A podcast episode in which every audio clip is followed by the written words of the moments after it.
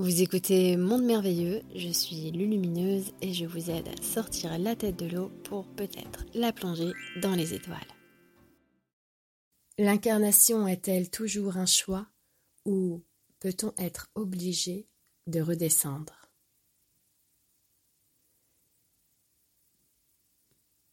Nous ne sommes pas les fruits d'un mental, d'un mental qui réfléchit quand nous sommes entre deux vies. C'est comme si tu étais totalement conscient de ce que tu as créé dans les incarnations et de ce que tu souhaites à nouveau explorer. Tu sais et tu ressens toute la causalité. Tu vois où les dissonances se sont placées sur ton chemin. Et la grande loi, la grande loi de la causalité, de l'harmonie, va t'amener à revenir pour harmoniser, pour rééquilibrer.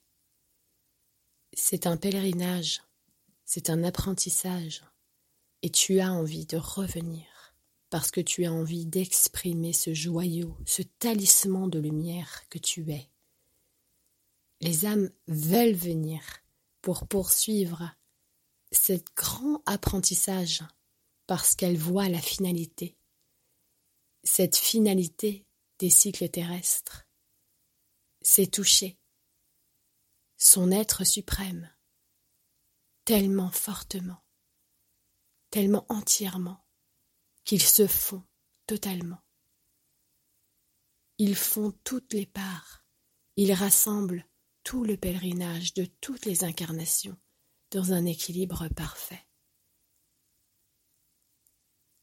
C'est comme si toutes les facettes crée désormais un énorme soleil incandescent. Alors on n'est jamais forcé de rien. On a juste simplement envie de revenir et de poursuivre. Parfois, quand l'âme commence le processus pour venir s'incarner, revenir sur Terre, dans le processus de densification, elle commence déjà à oublier à oublier le but primordial. Et certaines âmes, quand elles sont prêtes à naître, ne veulent plus retourner ici, puisque le sentiment de la densité est déjà très très lourd. Et c'est comme si elles ont le sentiment parfois de revenir dans quelque chose qui est beaucoup trop étriqué pour elles. C'est pourquoi des fois, il y a des petits bébés qui s'enroulent eux-mêmes le cordon autour du cou, par exemple.